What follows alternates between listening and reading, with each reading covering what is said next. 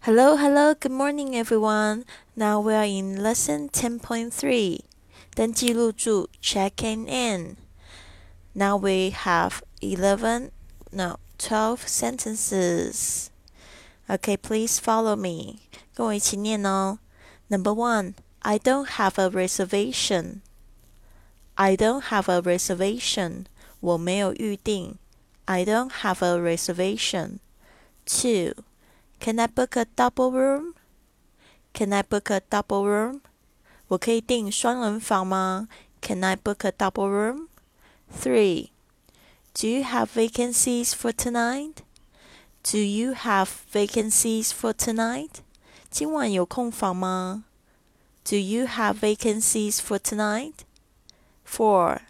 I'd like to make a reservation for tomorrow. I'd like to make a reservation for tomorrow. 我想要为明天预定。I'd like to make a reservation for tomorrow. Five. Do you have a double room for tonight?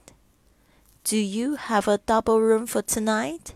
你们今晚有双人房吗？Do you have a double room for tonight? Six. I'd like to reserve a room with a single bed. I'd like to reserve a room with a single bed. 我想要预定一个人房的单人房。Number seven. I can let you have a room with a bath. I can let you have a room with a bath. 我可以给你有一间这个有浴室的房间。Eight. Sorry, I can let you have a room with a bath. Eight. I like a room with a view. I'd like a room with a view. 我想要有景观的房间。Nine. It has a wonderful view of the sea. It has a wonderful view of the sea. 这个房间有很棒的海景。Ten. We will put you in a deluxe room at no extra charge. 我会给你一个豪华套房，不给你多收费。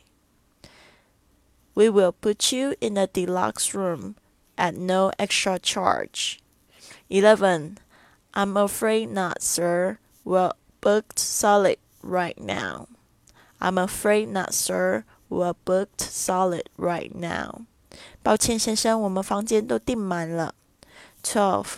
I'm sorry, but we're fully booked up. I'm sorry, but we're fully booked up. 对不起，我们这里都客满了。 I'm sorry, but we're fully booked up. 好的，希望这十二个句子呢，帮助你可以用英语订房间。好的，希望呢，今天晚上呢，八点的时候可以看到你跟我们一起在直播间里互动哦。See you at eight.